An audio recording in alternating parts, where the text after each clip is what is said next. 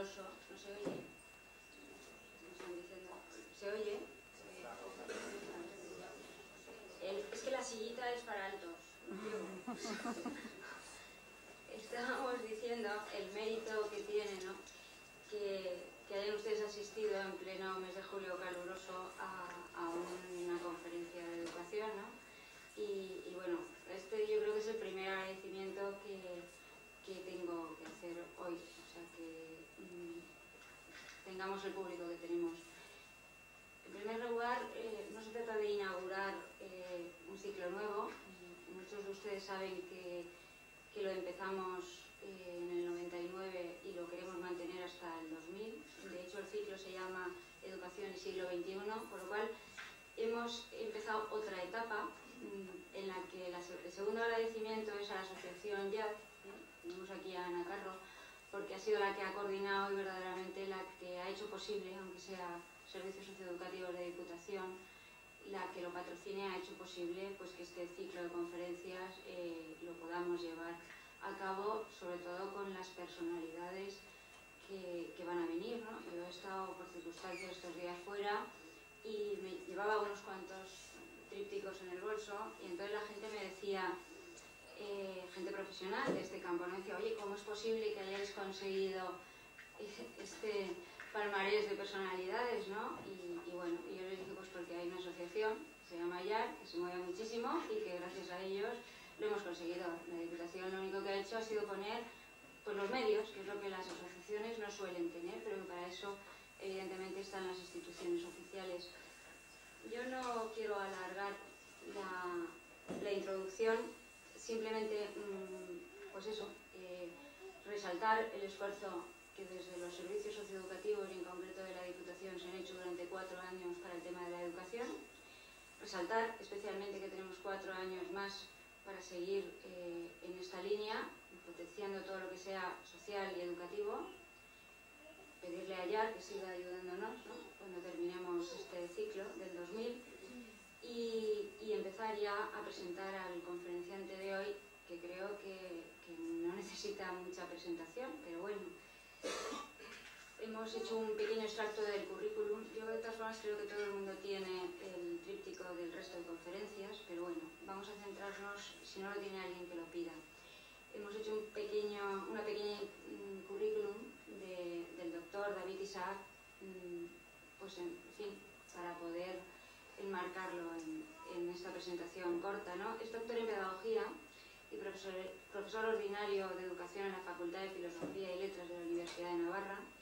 Ha sido vicerrector de la Universidad de Navarra y director del Instituto de Ciencias de la Educación de la misma universidad, donde ha desarrollado y desarrolla en la actualidad una intensa actividad docente en investigación y en el campo del matrimonio y de la familia, como en el de la educación. Colabora en el área de educación del Instituto de Ciencias para la Familia, centro universitario, para, centro universitario especializado en investigaciones sobre el matrimonio y la familia, de lo que muchos somos conocedores de los cursos que se imparten. Y desde luego es autor de numerosos libros. Hoy, ahí fuera, eh, habrán visto que hay un, solo hemos podido conseguir un libro, porque todo lo demás está agotado, eh, para quien le interese, y luego el, el profesor pues se lo estoy segura que se lo dedicará o se lo firmará con mucho cariño, ¿no? pero se puede comprar fuera. Eh, es autor de numerosos libros y yo creo que para todos los licenciados en Psicología y Pedagogía es referencia obligatoria, por supuesto para todos los padres, ¿no? pero mm, dudo que haya ninguna persona eh, técnico en la materia que no haya tenido... Yo confieso que no le he leído uno, que es lo de Feliz en la tercera edad, porque pensaba que no me partir de ahora yo estoy empezando a plantearme que ya puede que tenga que empezar a leerlo. Es el único que no he leído de él, ¿no? Pero bueno, eh, voy a citar algún libro, ¿no? Eh, la familia, responsabilidad del hombre, padres y adolescentes, feliz en la tercera edad, la educación de las virtudes humanas, dinámica de la comunicación en el matrimonio, familias contracorriente, en fin, un montón de, libros. ¿no? Y, en cuanto a, a, temas más pedagógicos de direcciones de centro, pues he escrito dos, dos libros. Para mí en concreto, quizá es el que más me ha ayudado siempre en ese tema, es cómo mejorar la dirección de los centros educativos. A mí me consta que de Diputación aquí hay directores de servicios y de centros y, bueno, eh, creo que nos puede venir bien a todos releer este libro. Ya para culminar, pues eh, es padre de siete hijos, ¿no? Y, además tiene nietos ya, ¿no? Seis nietos, o sea que a partir de ahora mm, dejaré la palabra al profesor, luego empezaremos un turno de preguntas que coordinaremos y daremos por finalizada la conferencia de hoy. ¿De acuerdo? Muy bien, pues muchas gracias. Estoy muy contento de poder estar aquí esta tarde con ustedes para pronunciar esta conferencia sobre la familia y los medios de comunicación masiva. Pero antes de empezar la conferencia, posiblemente debo de añadir algún detalle más a la presentación para justificar ese acento raro que ustedes están escuchando en este momento. Tengo este uh, acento raro porque pues soy británico, pues de hecho desde hace un mes no soy británico, pero vamos, hasta hace un mes era británico, ahora ya soy español. Pero esto es lo que explica este acento raro es toda una historia bastante larga de cómo he llegado a ser profesor en la Universidad de Navarra, pero basta con decir que me casé con valenciana, entonces qué más remedio que trabajar en España, esto es el asunto. Pues bien, entonces aquí vamos a abarcar esta tarde un tema que yo espero que aquí en pleno julio, es por lo menos, pues eh, puede ser un tema para ayudar a reflexionar en algún grado, pero también con referencias a la realidad de lo que está sucediendo todos los días, precisamente para ayudar a ustedes a prestar un poco de atención a lo que estoy diciendo. De hecho, prestar atención cada día está llegando a ser más difícil, que es uno de los problemas causados precisamente por uno de los medios de comunicación masiva, concretamente la televisión. Y de eso ya hablaremos dentro de un momento. Pero prestar atención a una conferencia en pleno julio requiere una singular voluntad por parte de los oyentes y por parte del conferenciante, pues por lo menos los deseos de hacer eh, su exposición suficientemente grato para que la gente luego no lo encuentre demasiado difícil prestar esta atención que está requiriendo. Pero vamos a pensar en la sociedad actual. Estamos hablando de la familia, estamos hablando de los medios de comunicación masiva. Yo creo que muchas veces pensamos que las cosas cambian mucho, de que hoy día eh, educar en los tiempos actuales pues, es enormemente difícil, en cambio pues, hace 30, 50 años realmente era bastante sencillo, de que incluso las personas van cambiando y los adolescentes de hoy pues, no son lo mismo que los adolescentes de hace unos años. Pues yo entiendo que hay efectivamente algunas cosas que cambian con los tiempos y en cambio hay otras cosas que no cambian. Yo tengo una descripción de la sociedad aquí que les voy a leer y dice lo siguiente. El mundo está pasando por momentos muy difíciles. Los jóvenes de hoy no piensan en otra cosa que en sí mismos. Carecen de respeto por sus padres o por los ancianos. Son mezquinos y impacientes hablan como si fueran los únicos que saben algo y lo que para nosotros es sabiduría para ellos es locura. En cuanto a las niñas, son descocadas y inmodestas y poco femeninas en el hablar, en el comportamiento y en sus vestidos. Bueno, yo no creo cuando piensan ustedes que fue escrito lo que acabo de leer, pero desde luego parece relativamente actual, ¿no? especialmente quizás este de en cuanto a las niñas son descocadas y inmodestas y poco femeninas en el hablar, en comportamiento y en sus vestidos. Pues no, esto lo que acabo de leer no ha sido escrito en este año, ni siquiera el año pasado, ni siquiera en este siglo. Este fue escrito en el año 1050. En el año 1050. Fue escrito por Pedro el Ermitaño pues ahí tenemos otro problema, y esto es qué hacía Pedro el ermitaño observando las chicas de su tiempo. ¿no? Pues esto, la verdad es que no sé, no, no sé la contestación en esta pregunta, pero la verdad es que no parece que los tiempos hayan cambiado demasiado. Hay una inscripción en Siria de 3.000 años antes de Cristo que dice, ay de mí, que son estos tiempos, los hijos ya no obedecen a sus padres. 3.000 años antes de Cristo. ¿no? Pues no han cambiado tanto los tiempos. ¿no? no, realmente las personas no cambiamos. Las personas básicamente tenemos la misma naturaleza. Y esto se puede ir comprobando de muchas maneras diferentes. uno puede leer lo que dijo Aristóteles sobre los jóvenes de su tiempo y comparar lo que él destacó con lo que dicen los psicólogos modernos respecto a lo que llaman las características psicológicas, las características de los, de los adolescentes. Si comparamos lo que dicen los psicólogos modernos con lo que dijo Aristóteles, concretamente en la retórica, encontramos con que coinciden. Dicen, por ejemplo, que el adolescente por su misma naturaleza es idealista. Es una persona capaz de entusiasmarse por los grandes temas de su tiempo, por los presos políticos, la gente que se está muriendo de hambre en India, cosas de este tipo. Pero en cambio les cuesta muchísimo preocuparse por echar una mano a mamá en casa. Es que eh, son grandes ilusiones, grandes preocupaciones, pero la concreción pues no acompaña al adolescente. Este es un rasgo mm, que parece que es permanente, no es algo nuevo, esto siempre ha sido así.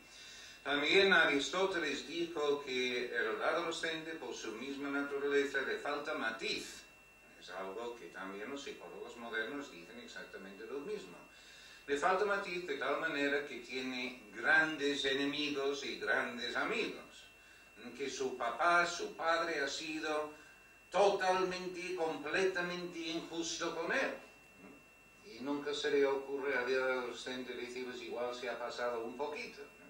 No, es que son personas que como están creciendo y no tienen esta capacidad de reflexión, de discernir claramente entre los distintos planteamientos, pues tienden a ser de blanco y de negro. Por eso son tan difíciles de convivir con ellos, ¿no? con los adolescentes, porque son de extremos. Bueno, bien, esto era nada más que mostrar que hay algo permanente desde el punto de vista educativo y estos son las personas. Las personas no cambiamos esencialmente, pero en cambio lo que sí que cambia es lo que tenemos en nuestro alrededor.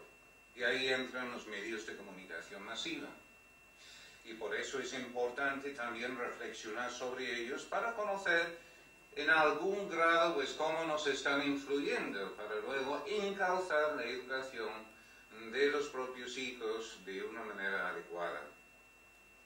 Creo que hoy día es un hecho de que todas las formas de comunicación, eh, la escrita, hablada, dinámica, fija, gráfica, se están quedando reducidos a una sola que es digital, y de esta manera la capacidad de almacenar, recuperar y transmitir información ha reducido el tamaño de nuestro mundo.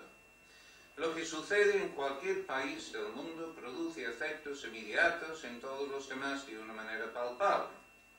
Hay, por tanto, una capacidad increíble para introducir nuevos elementos culturales en otros lugares, para extender estereotipos, y para influir en personas de muchas maneras diferentes.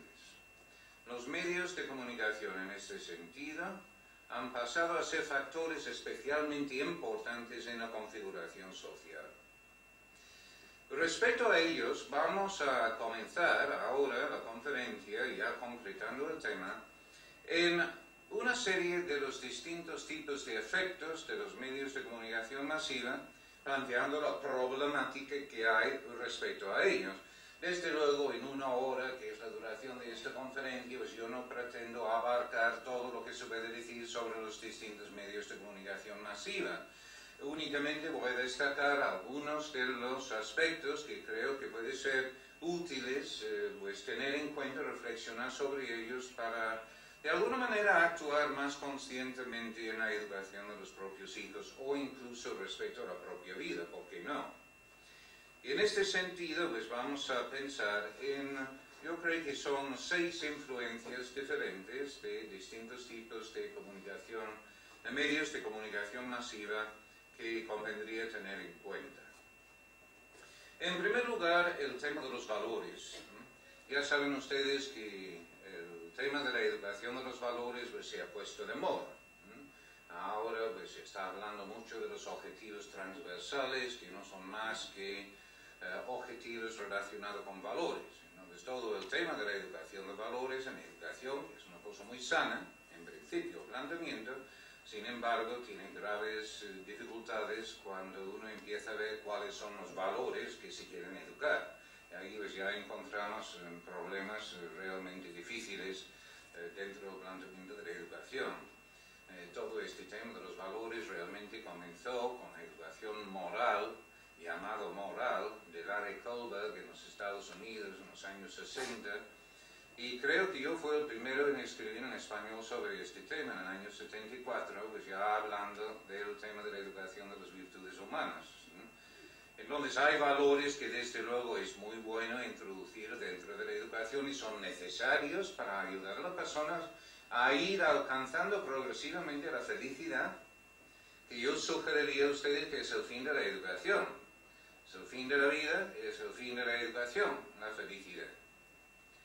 De hecho, es difícil, creo, que alguien aquí en este momento pues, tenga ganas de ponerse de pie y decir, no estoy de acuerdo, yo quiero ser desgraciado en la vida. Pues no les voy a creer. De hecho, todos estamos como si fuera condenados a querer ser felices en la vida. No tenemos opciones, parte de la naturaleza humana, es fin de la vida. Aunque Kant dijo que no podía ser el fin de la vida, ya que si fuese el fin de la vida, tendríamos eh, los instrumentos necesarios para alcanzar. Entonces yo contesté al señor Kant diciéndole que disponemos de los instrumentos necesarios para encontrar la felicidad, precisamente por eso tenemos la inteligencia y la voluntad.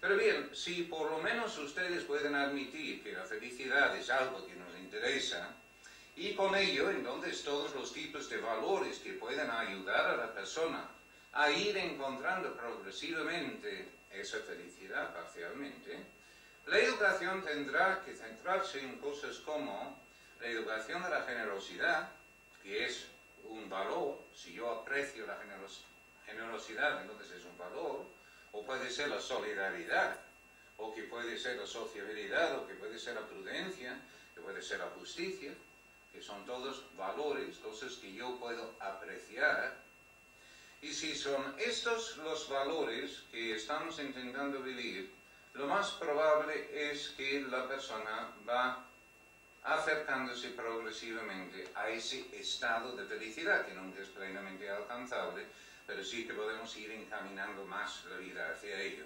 Y aquí no voy a utilizar explicaciones o justificaciones filosóficas, únicamente les preguntaría, si ustedes han hecho un gran esfuerzo, de ayudar a otra persona, que realmente han sido muy generosos, han dedicado un tiempo a una persona necesitada que estaba enferma, no me digan ustedes que simultáneamente ustedes no se sienten con una gran satisfacción.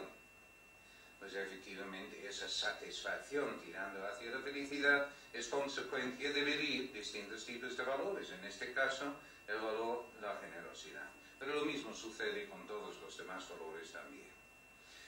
Bueno, bien, pero lo difícil que tenemos en la actualidad son los tipos de valores que encontramos en los medios de comunicación masiva. Lamentablemente, no solo en los medios de comunicación, sino también en los enfoques de la educación en la actualidad. Pero empezamos con los tipos de valores que podemos encontrar en los medios de comunicación. Podemos encontrar reflejados. Y no hablo de películas ni de telefilmes que vienen de otros países o los nacionales. No me refiero a estas cosas que pueden llamar la atención más en primer lugar. Yo me refiero a las noticias diarias de primer página en el periódico o lo que sale al principio de las noticias en la televisión, las mismas noticias. Y estas noticias, las conductas que quedan reflejadas en esta información, qué tipo de valores son. Y ustedes verán corrupción, odio, individualismo, violencia, sexo descontrolado, infidelidad. Las conductas que vienen reflejadas, no es que los medios de comunicación masiva eh, engañan o que nos retraten una realidad falseada, no es eso, es sencillamente que las conductas que nos van comunicando están inspiradas en contravalores o en valores enormemente pobres. Bueno, esto en sí, desde el punto de vista de la familia, es enormemente difícil. Porque si en la familia queremos vivir la generosidad, la sinceridad, la lealtad, etc., y ahí en la prensa, primera página, en las revistas, en lo que sea, no son estos valores, sino la infidelidad, la corrupción, el odio, la violencia, etc., pues nos estamos encontrando en una situación de enfrentamiento constante entre la manera de vivir dentro de la familia y lo que luego encontramos en nuestro alrededor. Es difícil, efectivamente es difícil. Pero no son solamente valores de este tipo que nos pueden preocupar porque también tenemos otros tipos de valores que no son contravalores como estos que he mencionado hace un momento, sino sencillamente valores pobres. Em, aquí una, una acción interesante es de eh, poner la televisión y fijarse en los distintos anuncios, en unos cuantos anuncios de publicidad en la televisión, y ver cuáles son los valores que lo están inspirando. Pues esta será la primera vez seguramente que ustedes han oído un educador sugiriéndoles que enchufen la televisión, pero es enchufarlo para luego apagarlo y reflexionar, a ver cuáles son los valores que están inspirando estos distintos eh, anuncios.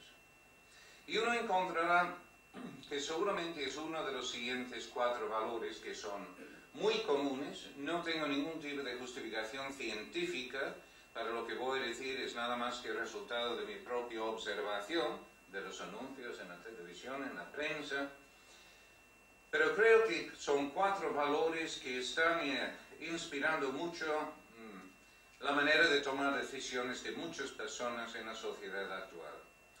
El placer, el poder, el éxito, el dinero y la eficacia técnica. No hay nada de malo en estos cuatro valores. Por eso son especialmente delicados, porque con el odio, la violencia, enseguida uno ve que están mal. Pero cosas como el placer y el poder, el éxito y el dinero y la eficacia técnica es porque vamos a hablar en contra de ellos. Efectivamente son buenos en sí. Pero si yo planteo nada más que el placer como valor en mi vida, casi seguro que voy a terminar siendo una persona enormemente egoísta y lo más probable es que también voy a caer en placer ilícito. El poder, el éxito, esto es una maravilla de tener todo el éxito que uno puede profesionalmente, por ejemplo, para mejor servir a los demás. Pero si yo planteo nada más que el poder y el éxito, entonces al final, ¿qué termino haciendo? Pues uno termina haciendo cosas como está saliendo en los medios de comunicación masiva recientemente respecto a lo que sucede con los partidos políticos para ganar poder, pero también significa que en determinados momentos lo que esa persona que únicamente vive del poder termina queriendo dominar a los demás no servirles, sino dominarlos.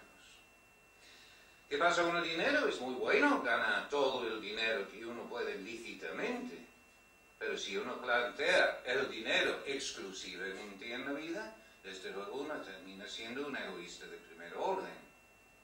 Y la eficacia técnica, ¿cómo voy a hablar en contra de la eficacia técnica? Pero si uno plantea única y exclusivamente la eficacia técnica como valor en la propia vida, uno termina deshumanizando la sociedad, porque uno termina tratando a las personas como cosas, como parte de la maquinaria. No, ya ven ustedes unos valores que en sí son perfectamente lícitos, pero en exclusiva excluyen la posibilidad o reducen muchísimo la posibilidad de la persona para ir encaminando su vida hacia la felicidad. Ahora bien, si vive estos valores, pero también la generosidad, la justicia, la solidaridad, la comprensión, etc., pues ya las cosas cambian. Y el interés lícito que pueden tener el dinero o de, o de pasarlo bien, etc., pues están ya en su sitio como una persona normal que necesitamos todos. Por cierto, yo no sé si están de acuerdo en que de hecho estos cuatro valores inspiran muchos de, de los anuncios que, que están echando en la televisión ahora. Pero para dar un ejemplo, recuerdo, ya, ya no lo están echando, pero pretendían vender colonia. Claro, vender colonia en la televisión es bastante complicado porque todavía no han encontrado el sistema para sacar el olor de la colonia dentro de la sala de estar. bueno, menos mal, porque imaginen ustedes el olor de colonia seguido por carne para perros y luego vamos, al final del día había un asco de olores ahí, o sea, de estar impresionante. Pues no lo han conseguido todavía. Pero, ¿Cómo se vende esta colonia concreta que tengo en mente? Pues es una chica guapísima, debajo de una palmera, al lado del mar, con un puesto de sol. Aparece la botella de colonia. Y uno dice, ¿qué tiene que ver esta colonia con una chica guapa debajo de una palmera al lado del mar con un puesto de sol? Absolutamente nada. Pero yo supongo que la persona que está viendo este anuncio está pensando, quizás subconscientemente, si yo compro esta colonia, yo voy a terminar como esta chica guapa debajo de la palmera de. Por lo menos el mensaje es, cómprame y ya verás lo bien que lo vas a pasar. Eso desde luego, el placer, el placer. Había otro anuncio de una chica que tenía granitos por toda la cara, sola, abandonada y despeinada. Yo no sé por qué estaba despeinada, pero en esa despeinada también. Segunda secuencia pone la crema mágica. ¿no?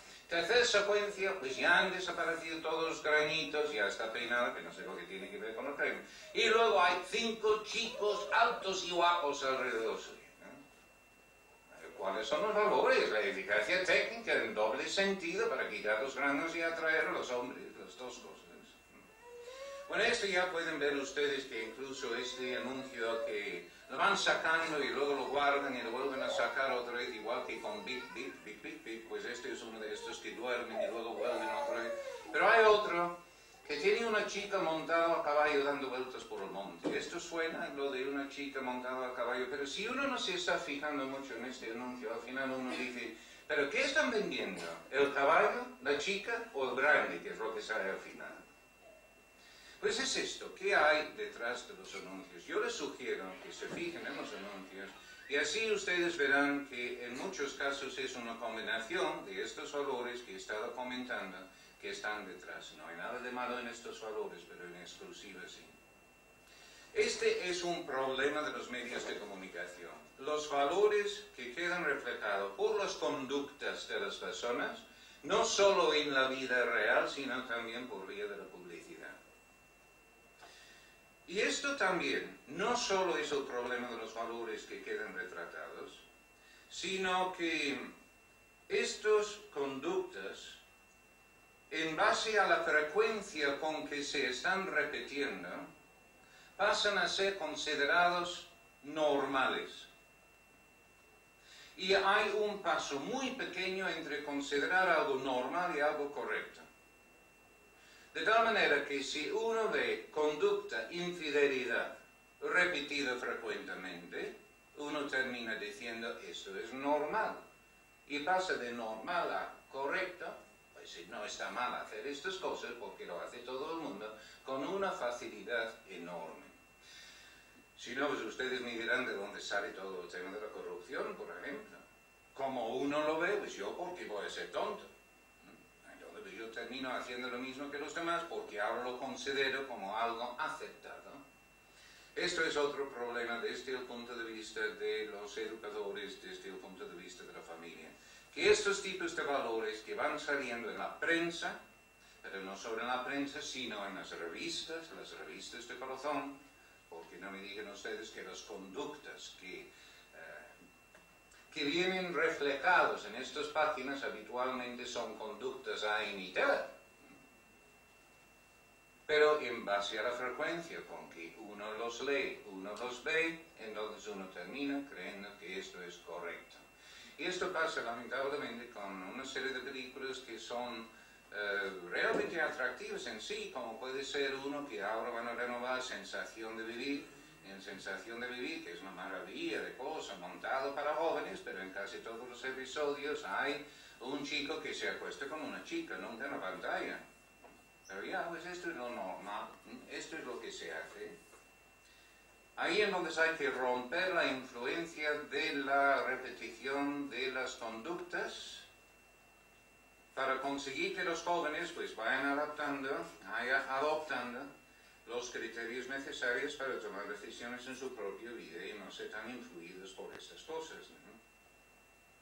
Cambiamos de tercio y vemos otro tipo de influencia. Hay que tener en cuenta que en los medios de comunicación masiva, que cada uno de ellos tiene una influencia diferente. Ya decía que en una conferencia no se puede abarcar toda la temática, pero una cosa es la visión. Vamos a ver uno de los problemas causados por la televisión. Veremos alguno más más adelante, pero la imagen. El problema de la imagen es que para captar la atención de la persona hay que cambiar la imagen cada vez con más rapidez.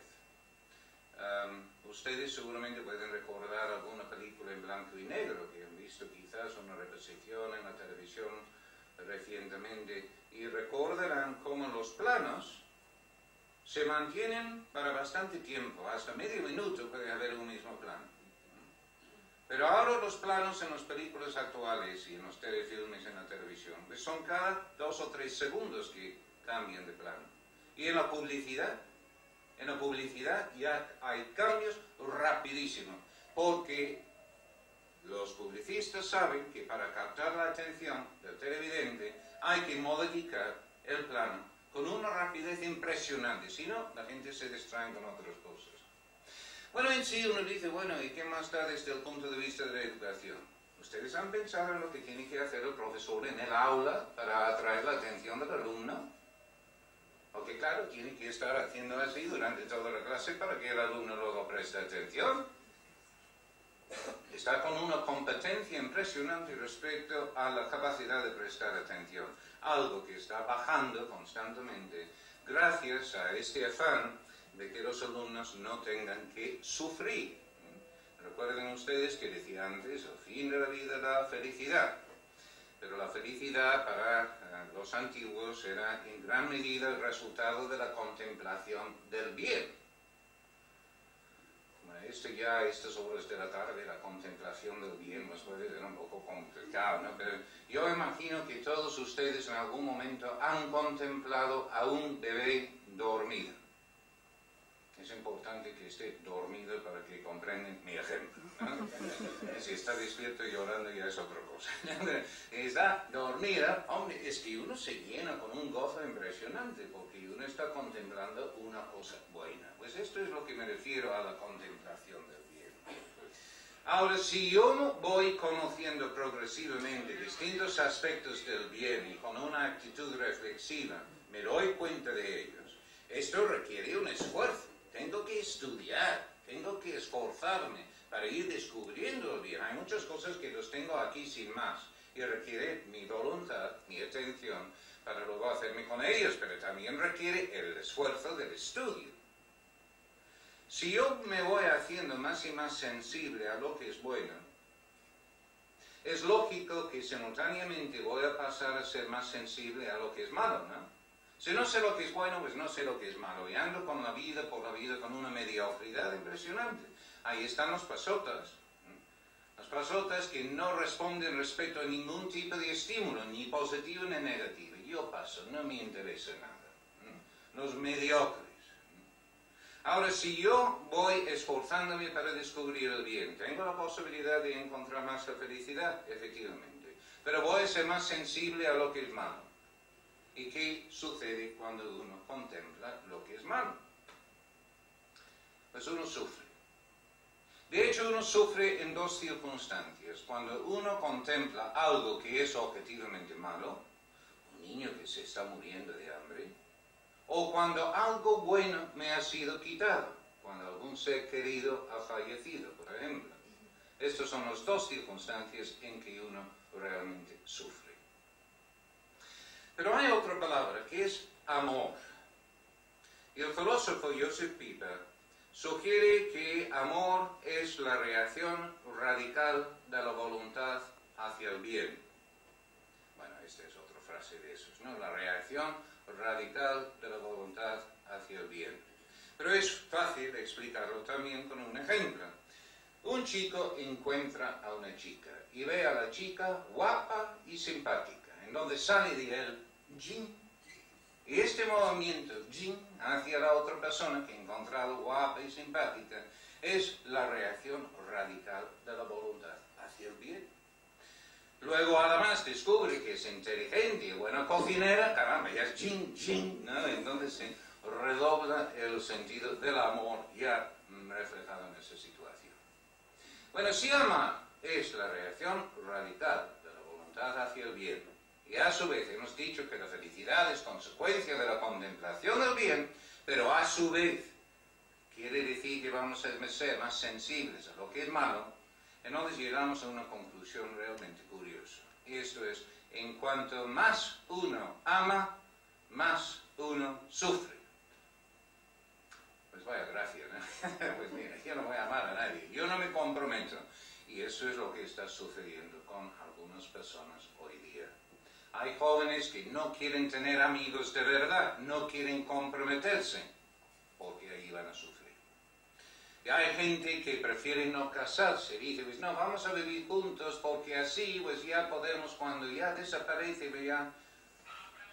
Porque han visto que en un matrimonio que los cónyuges suelen sufrir, pues efectivamente. Entonces dice, pues no me voy a casar. O si han cometido el error, entre comillas, de casarse, luego ¿qué hacen? Pues no tienen niños, porque con los niños uno sufre. No me digan ustedes, teniendo hijos, que uno no sufre con los hijos. Porque cuando son pequeños vienen aquí, pegan la cabeza contra la mesa, viene mamá y dice, mala mesa, mala mesa, en lugar de decir hijo torpe, hijo torpe, pero este ya es otro problema. Luego sale, va al colegio y que el profesor le tiene manía, ay pobrecito, pobrecito. Sale con los amigos y le dejan plantado, ay pobrecito, pobrecito, por fin se casa. Ay, cómo le estará tratando su mujer, pobrecito, pobrecito, que durante toda la vida uno sufre con los hijos. Si uno no quiere sufrir, mejor es no tenerlos, desde luego. Ah, pero yo quiero ser feliz. Ese ya es otro tema. Pero en la felicidad hay dos componentes, el placer lícito, efectivamente, pero también el sufrimiento. Y uno tiene que aprender a soportar el sufrimiento con una sonrisa en la cara. Pero todo lo que hay en los medios de comunicación no está sugiriendo que esto es el camino a seguir. Nos encontramos con otros tipos de influencia y con este tipo de cambio de las imágenes, facilitar las cosas, captar la atención, hacer juegos para todos para que no tengan que esforzarse. Es lo que hay detrás de mucha de la educación actual. Para mí está dañando muchísimo las posibilidades de los jóvenes de ir encontrando la auténtica felicidad. No digamos el autoestima. El autoestima es una maravilla, entendido correctamente, que esto es de ayudar a cada joven, a cada persona a descubrir sus auténticos talentos para aprovecharlos al máximo, efectivamente. Esto es autoestima real. Pero lamentablemente muchas personas y en artículos científicos uno ve que la gente piensa que autoestima es lo mismo que sentirse bien. Y hay que evitar que los niños en el colegio se sienten mal, lo cual significa que su vecino, su compañero, no puede sacar mejores notas que él, porque luego este chico se siente mal y queda dañado su autoestima. Y por eso ahora hay una escuela de pensamiento en los Estados Unidos que han logrado que incluso en universidades están dando la calificación máxima con 4 sobre 10. Bueno, esto es autoestima malentendida, no tienen que sufrir los niños, que no hay que exigir. Si exigimos, pues entonces serán traumados en la vida. Y esto es mucho de la actitud que hay detrás de la LOXI y algunos de los valores que ahí están. Pero esto en todo el mundo, y no creen que está aquí en España nada más. A nivel de la educación mundialmente ha bajado muchísimo, hay muchas preocupaciones en muchos países por este tema, pero salimos un poco de nuestro campo aquí. También tiene mucha influencia, estuvimos hablando de las imágenes, ¿no? la rapidez del cambio de la imagen, etc. Pero también la palabra escrita tiene una manera de influir diferente. De hecho, la palabra escrita es más dañosa porque eh, uno lo retiene más en la cabeza que lo que uno ve. Lo visto, uno lo ve, puede influir de una manera rápida en las emociones, pero tiende a ser luego olvidado. En cambio, la letra escrita mm, queda mm, más metido dentro de una persona y además permite que uno pueda volver a ese puente para volver a leerlo y volver a, introducirlo, la imagen ya ha pasado.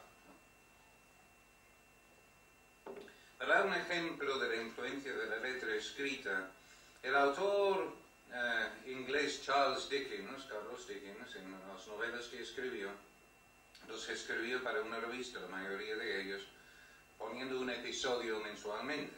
Entonces, una de las novelas se llama La pequeña Dorrit, que es la historia de una niña enfermiza que se va haciendo peor y peor durante el libro y su padre que Em, entra en quiebra su negocio y los acreedores le van buscando, entonces en cada capítulo pues la niña se pone más enfermita, el padre es peor económicamente, los acreedores se van acercando y luego, pues, resulta que un pariente lejano se muere y le deja el dinero y con este dinero pues, van a resolver los problemas del padre, la niña va a recibir la atención médica necesaria, donde uno está pensando en un final feliz cuando llegan las cosas.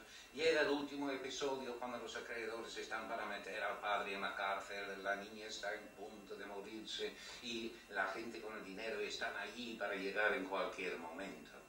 Último episodio Cuentan que cuando el último episodio de este novela llegó a los Estados Unidos, había una muchedumbre esperando en el puerto a recibir el barco y obligaron al capitán del barco a salir para contarles cómo había terminado la historia.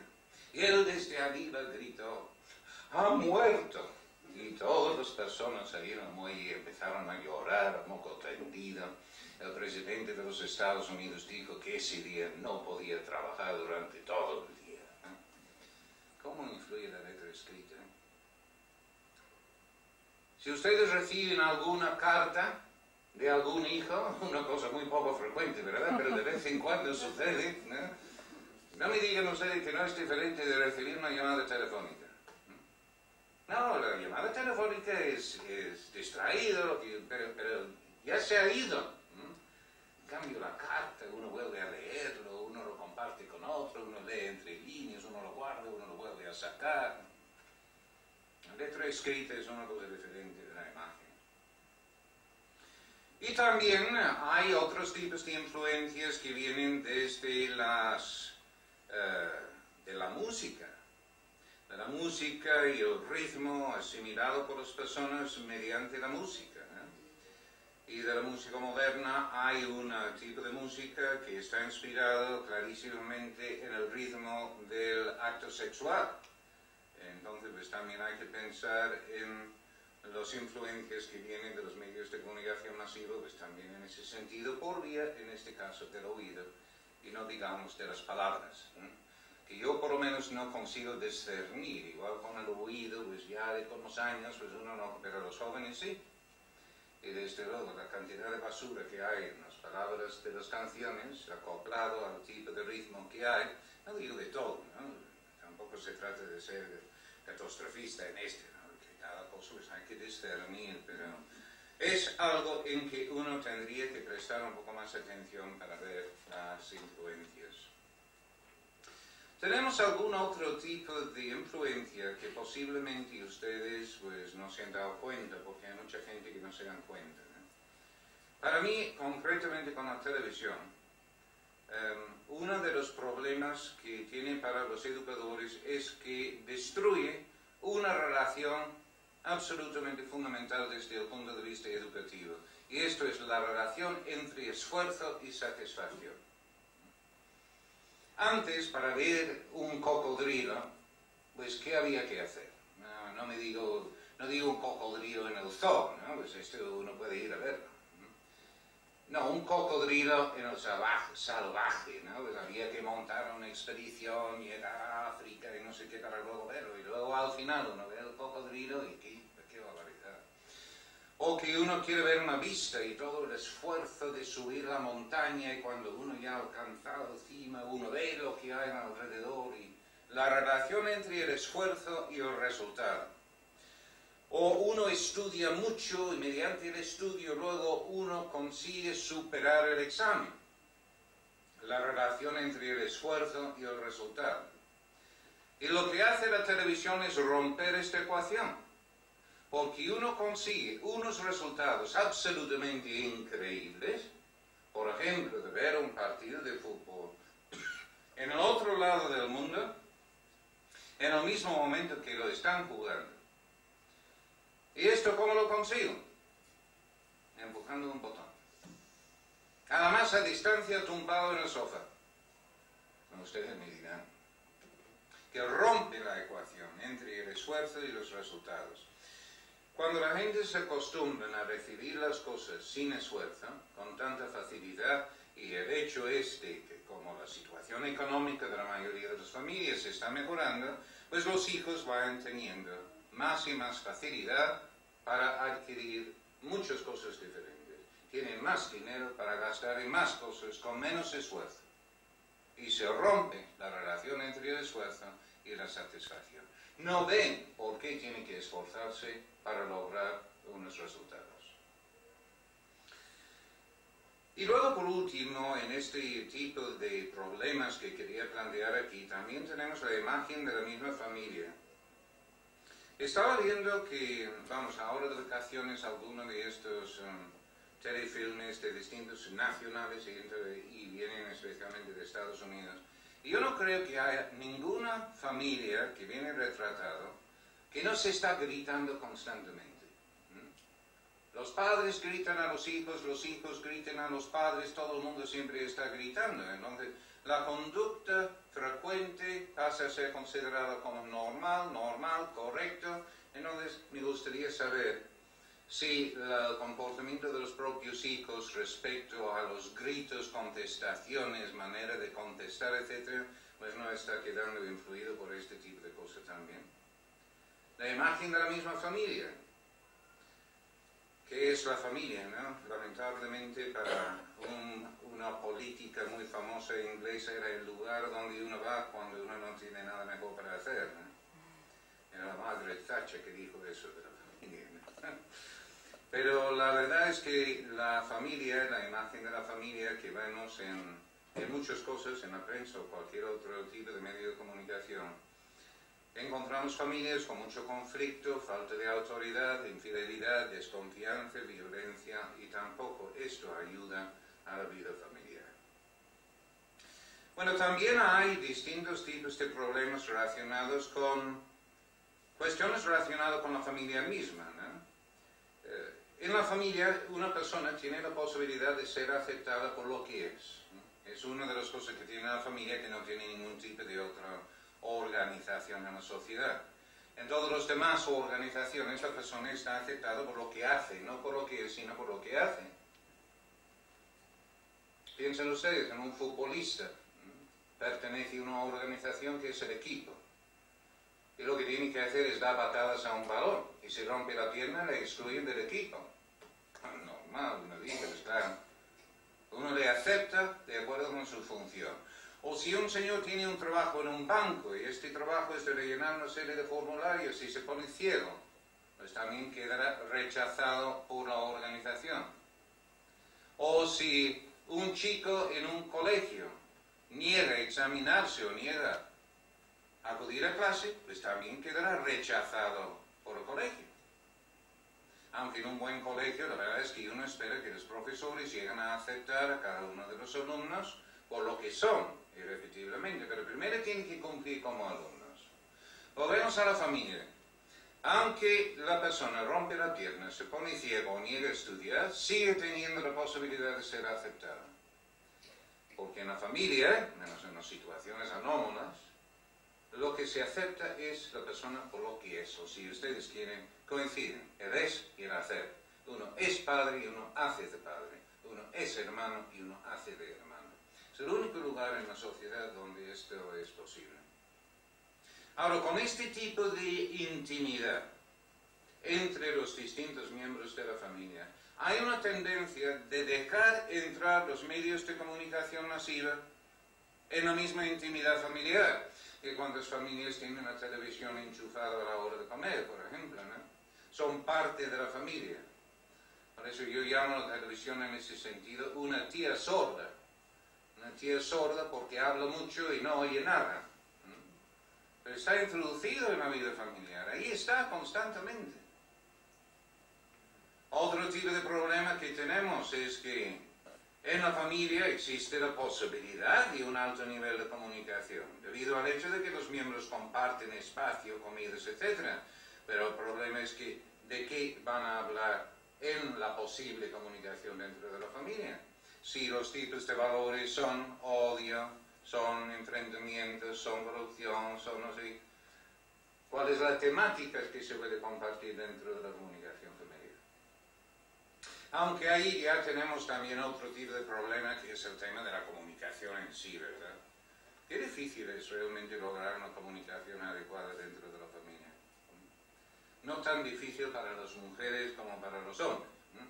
También aquí ha habido estudios en los últimos 10 o 15 años sobre los cerebros de los hombres y los cerebros de las mujeres. Y lo que han encontrado es que son diferentes. Y una de las cosas que han descubierto es que lo que gobierna el lenguaje en la mujer está situado en los dos lados del cerebro de una manera muy intensa. Y en cambio, lo que gobierna el lenguaje en los hombres está situado en un lado del cerebro de una manera muy difusa. Saquen ustedes sus propias consecuencias de estos datos. Ahora, algunos dirán, claro, esto es lo que explica por qué las mujeres hablan más que los hombres. Yo no lo he dicho, digo que algunos sacan ese tipo de conclusión. De hecho, la verdad es que en la mayoría de los grupos de personas uno puede hacer la pregunta siguiente y saber lo que va a ser la contestación.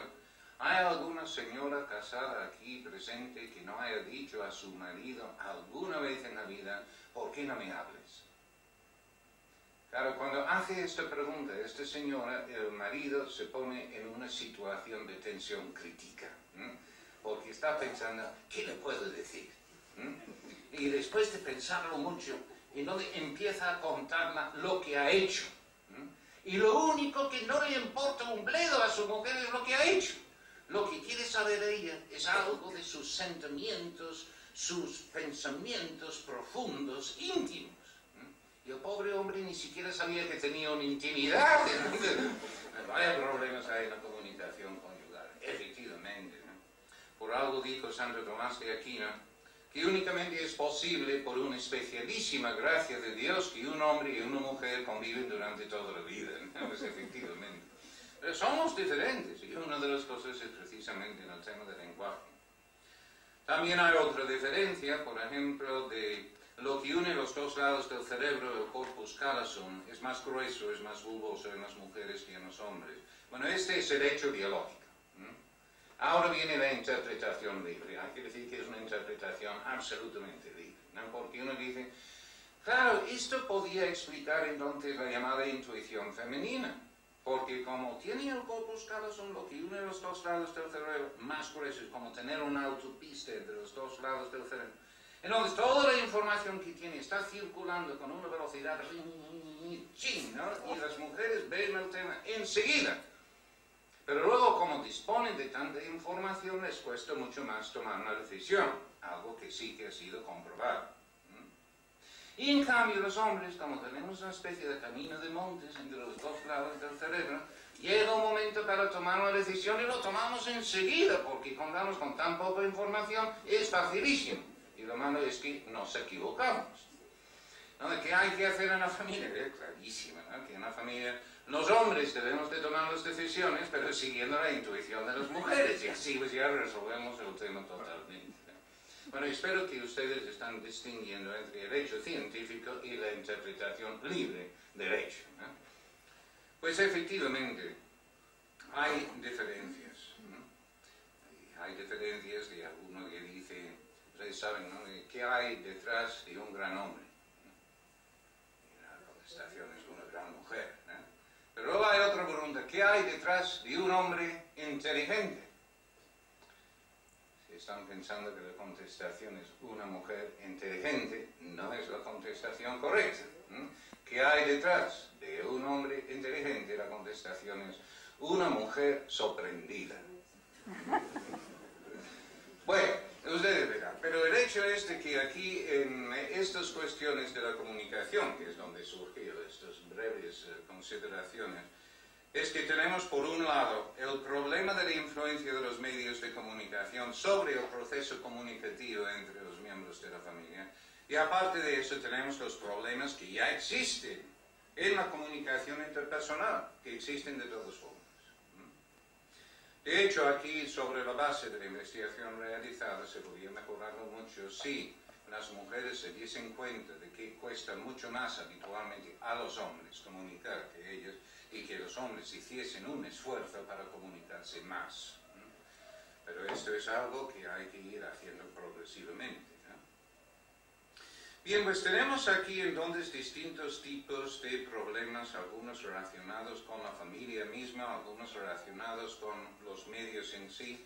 Y en esta última parte de la conferencia creo que valdría la pena pensar en, bueno, qué tipo de actuación concreta se podría tomar para, para plantear las cosas bien. Primera idea sería um, de influir sobre los medios de comunicación masiva yo creo que los medios en sí, pues normalmente están cumpliendo con su deber.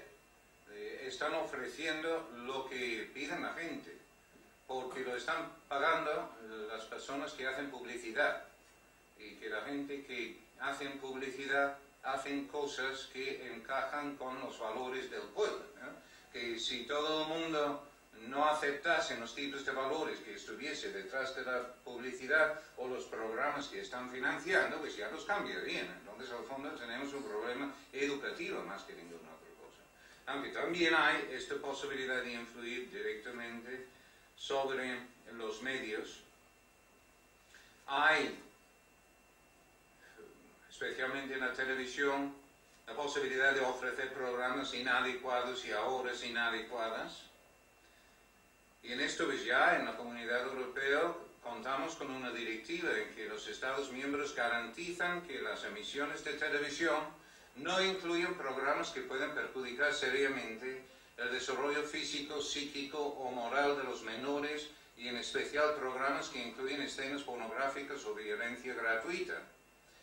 Esto ya estoy leyendo parte de este, de este directivo de la que ha firmado España pero como siempre es un problema de interpretación de la ley aquí en este sentido. Hay familias y movimientos creados a favor de la familia que pueden influir directamente sobre los medios. Las personas que se ocupen de temas de publicidad saben que en la comunidad europea una carta recibida refleja el parecer de aproximadamente 25.000 personas más y no quieren molestar a sus posibles clientes. Entiendo que en los medios de comunicación hace falta veracidad, no un exceso de proteccionismo. Queremos poder elegir aquellos medios que protegen o favorecen nuestros valores familiares.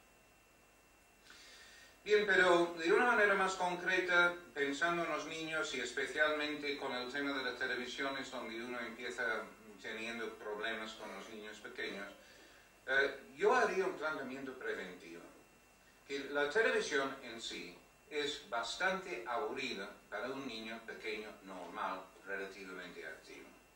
Es aburrida. Ahora, si no tiene otra cosa que hacer, ¿en dónde termina con la televisión? Ahora, si en la habitación, en el dormitorio, en cualquier sitio se deja toda una pared con una pizarra, de tal manera que puede dibujar lo que quiere cuando quiere, y también tiene cajas llenas de trozos de madera, de cosas redondas, de distintas cosas con que puede jugar y utilizando su imaginación crear muchas cosas diferentes, lo más probable es que ese niño gastará mucho más tiempo allá con esas cosas que con la televisión.